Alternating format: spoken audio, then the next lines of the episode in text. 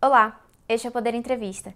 Eu sou Laís Carregosa, repórter do Poder 360 e vou entrevistar André Clark, vice-presidente sênior para o Hub América Latina da Siemens Energy e diretor-geral da Siemens Energy no Brasil. André tem 51 anos, é formado em Engenharia Química pela USP e tem MBA em Gestão de Finanças e Operações pela Stern School of Business da Universidade de Nova York.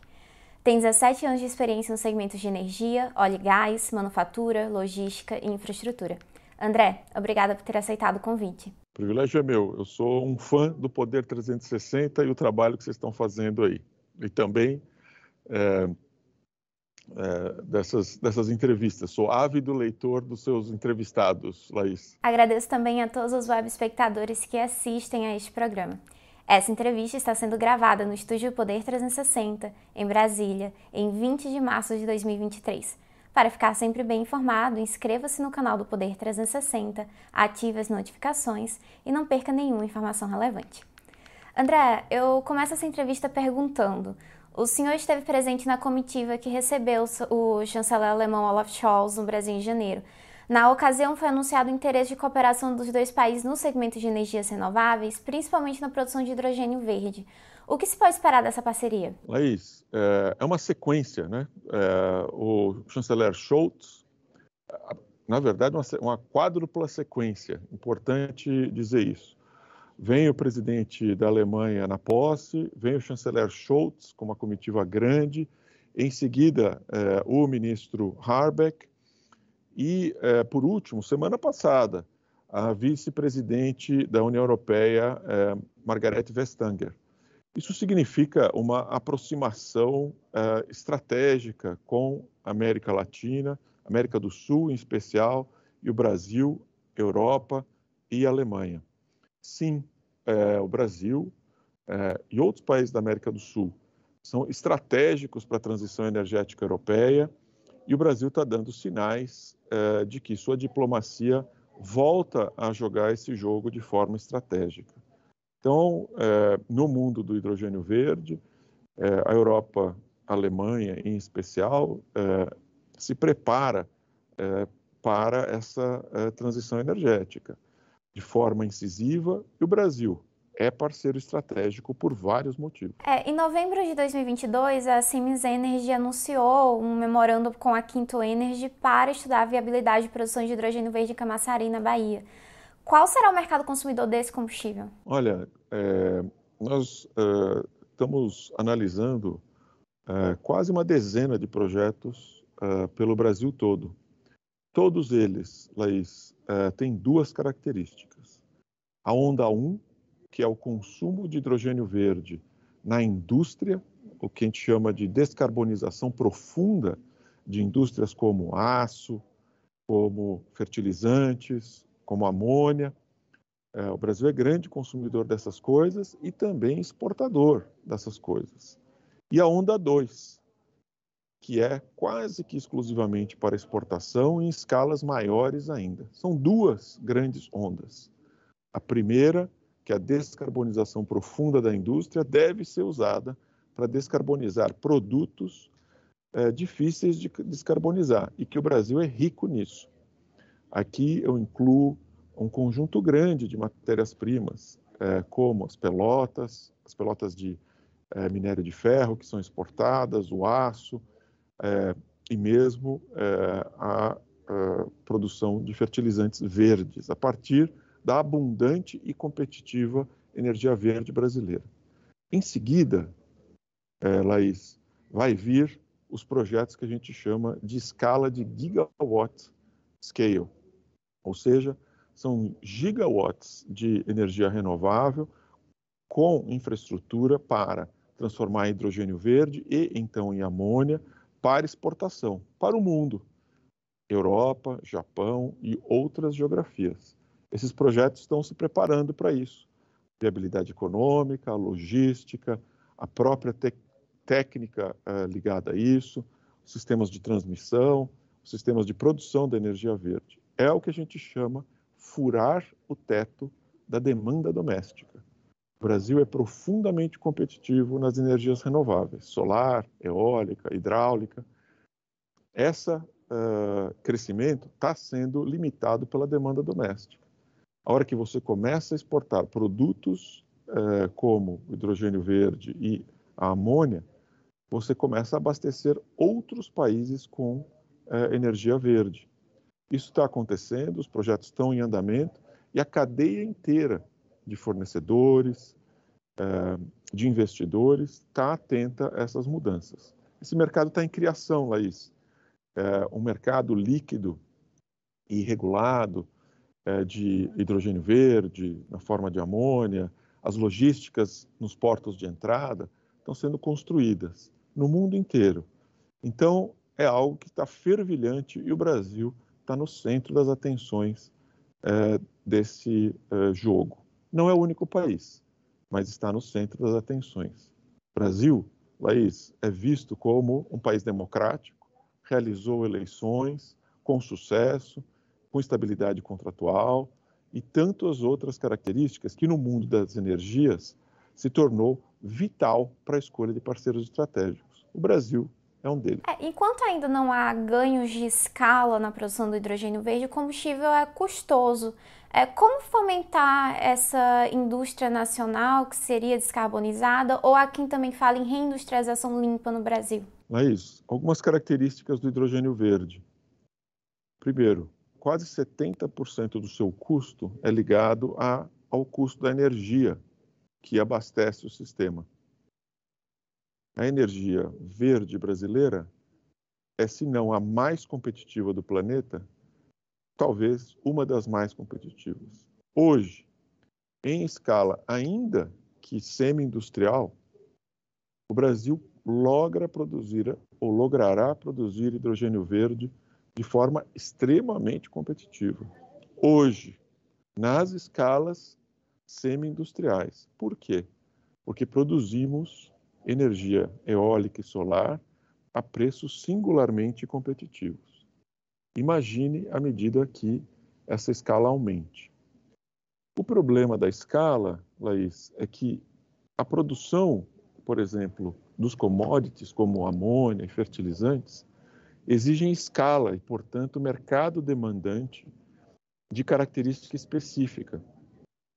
Precisa de mercados líquidos e transparentes.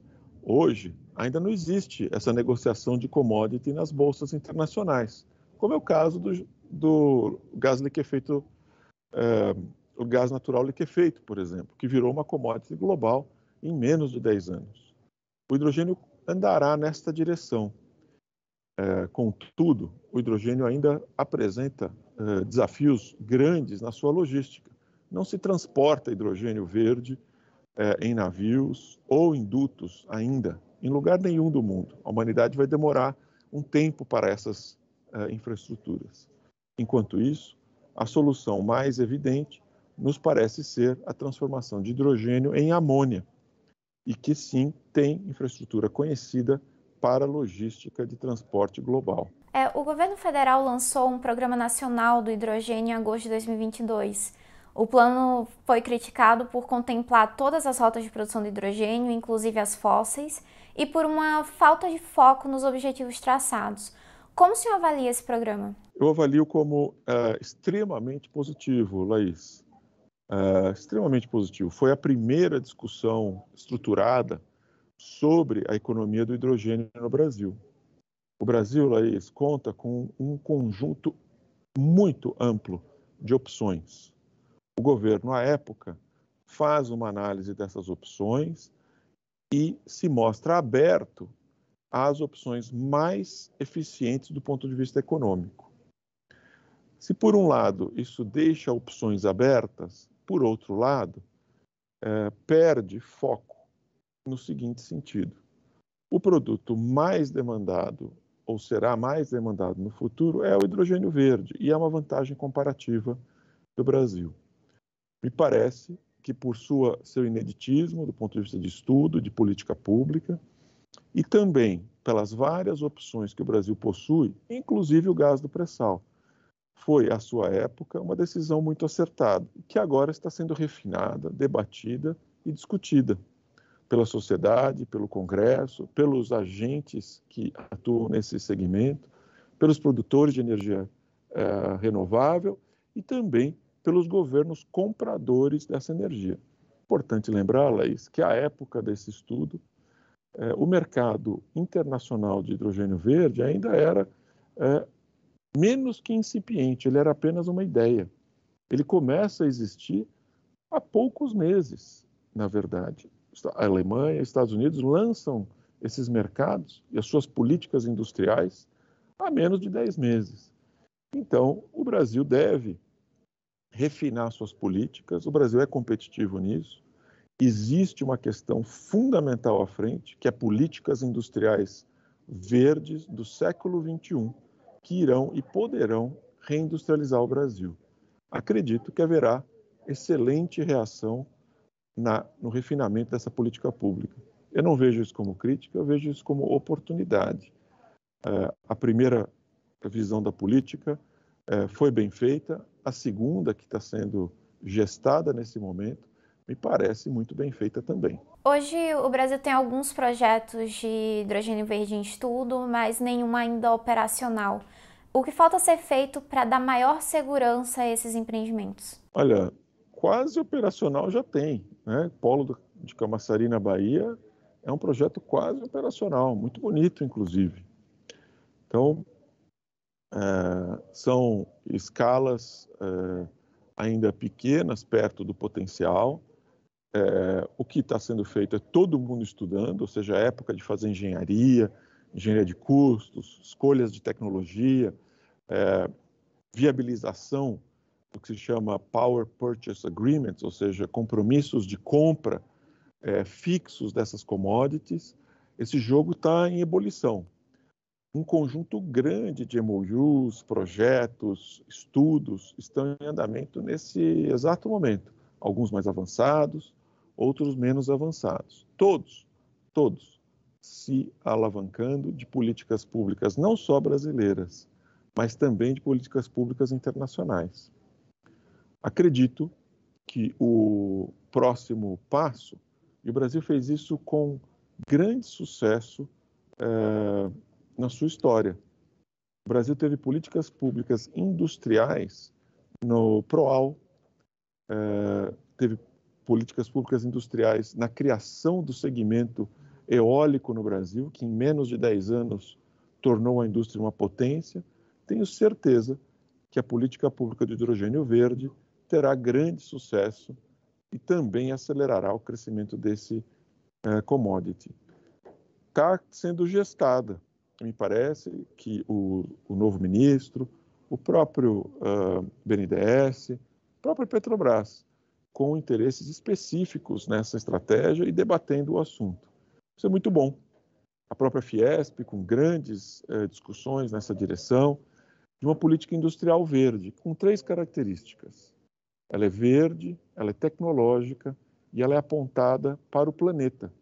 Porque o Brasil, no mundo da transição energética, é muito mais solução do que problema. André, a Alemanha vai realizar o primeiro leilão de hidrogênio verde do mundo este ano. Portugal também lançou um certame para contratar empreendimentos. Como se avalia a competitividade dos projetos no Brasil e na América Latina para disputar esses leilões? Olha, são, são esses primeiros leilões são leilões que eu reputo relativamente pequenos, mas teste, né? São experimentos importantes, passo a passo e testes. Como toda commodity, a logística é o jogo mais importante desse jogo neste momento. São duas coisas: o preço da energia e a logística. São os dois fatores críticos. Mais do que isso, a segurança e a geopolítica envolvida nesses jogos. América Latina, com destaque para o Brasil, com destaque para o Nordeste brasileiro, singularmente posicionada de forma uh, a atender essas demandas europeias. Contudo, é papel da Europa abrir outras opções. O norte da Europa, a África saariana, são áreas de interesse geopolítico para a Europa. Por quê? se chega de duto, se abastece com dutos é, a Europa a partir dessas regiões. Também existe interesse europeu na pacificação e na transição energética dessas regiões. todos vão jogar com as suas armas. O Brasil não é o único jogador global desse jogo, mas está muito bem posicionado. Precisa deixar é, sua posição clara, robusta e competitiva. Vide que o Chile, por exemplo, saiu na frente, foi inovador, comprou a ideia muito rapidamente e se posicionou como futuro abastecedor, principalmente do mundo oriental, de hidrogênio verde de alta escala, principalmente em sua região magalhânica, extremo sul da América do Sul. O Brasil pode fazer a mesma coisa, precisa dar sinais claros de onde e como quer atuar nesse é, mercado. A boa notícia, Laís, é que a gente está vendo uma diplomacia brasileira muito engajada e pronta para participar desse jogo. Importante o Brasil ajudar a criar esses mercados globais. O Brasil é parceiro não só da Europa, também do Japão, por exemplo. Empresas japonesas atuam no Brasil há mais de um século, com grandes investimentos no Brasil. O Brasil é uma potência é, da energia verde, da energia agro, é, e, portanto, tem condições de jogar esse jogo de forma muito contundente. O senhor mencionou o gás natural, é um insumo que compete com o hidrogênio verde, mas o mercado de gás no Brasil ainda é incipiente, apesar das grandes reservas nacionais. Tendo em vista o cenário de transição energética, ainda há uma janela de oportunidade para o mercado de gás natural brasileiro? Laís, assim, é, o mercado é, de gás natural brasileiro é estratégico e gás natural é o combustível de transição é, na transição energética. No Brasil, duas características fundamentais vão acontecer. A primeira é o uso do gás natural como as energias de backup, é, por quê? O gás natural está disponível nas maiores cidades litorâneas do Brasil, portanto, perto do centro de consumo. Isso é muito importante para um país que produz grande parte da sua energia renovável distante dos centros de consumo. A segunda coisa, Laís, que me parece importante ver, é que o Brasil desenvolve também polos competitivos de gás eh, em regiões que têm alto potencial de desenvolver eh, energia renovável, especificamente Nordeste, Ceará, Rio Grande do Norte, eh, Bahia, com recursos, na, Espírito Santo, com recursos natural, naturais de gás, também associados a recursos de energia renovável. Por que, que isso é tão importante.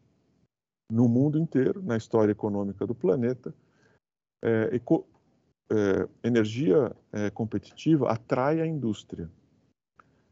Isso pode ser uma porta de reindustrialização importante.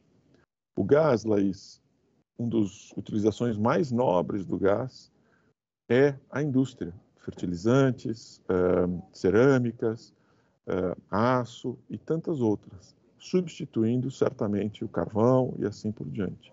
Abre-se aí oportunidades importantes de industrializar áreas que não eram industrializadas antes. O Brasil também apresenta um potencial alto para projetos de eólico offshore, parques eólicos em alto mar.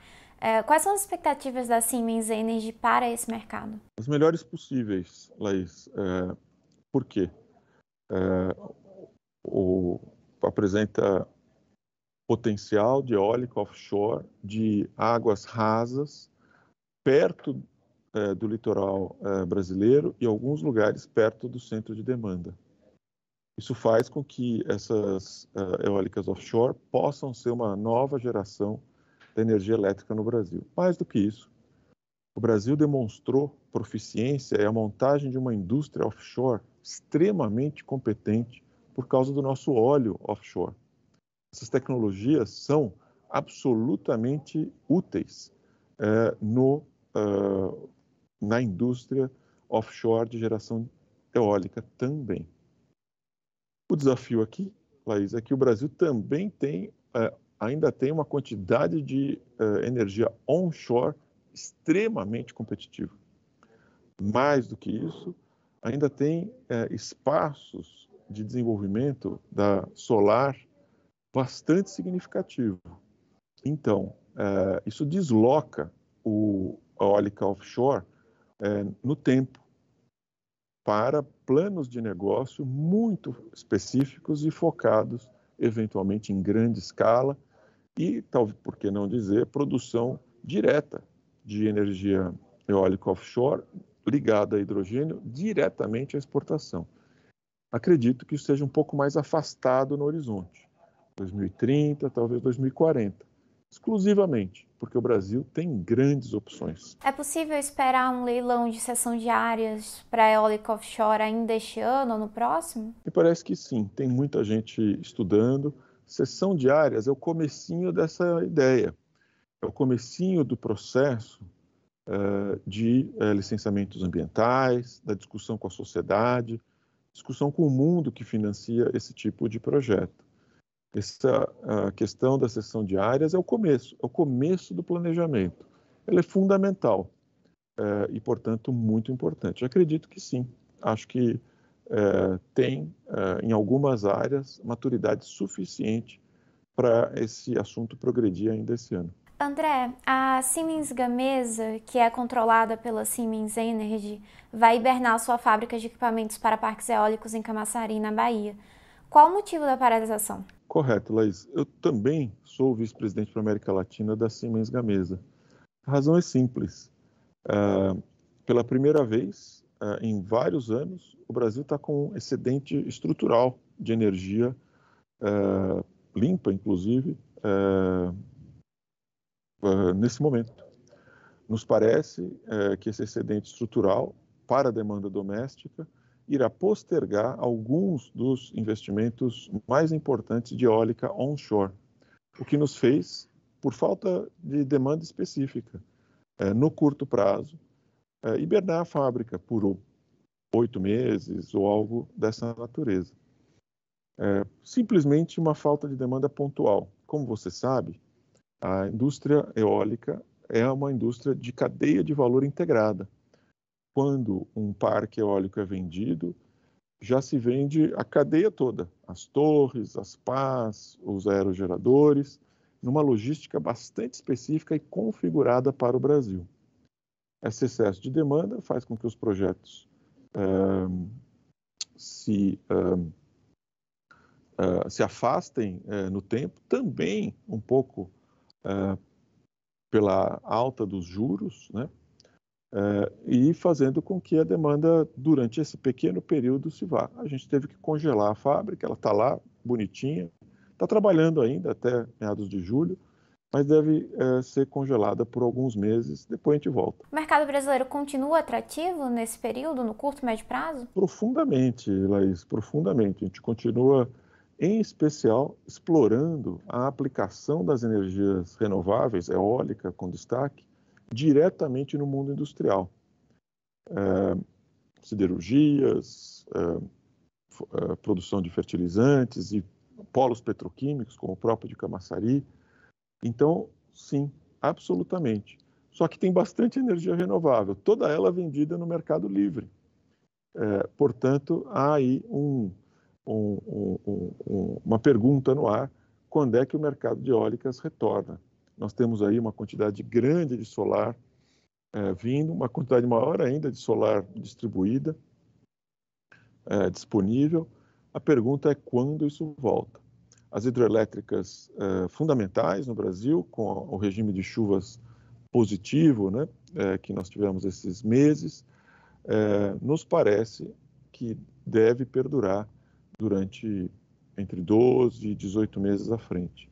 Esse excesso de energia, com taxa de juros alta, desloca os projetos de eólica um pouquinho para frente. Chega ao final esta edição do Poder Entrevista.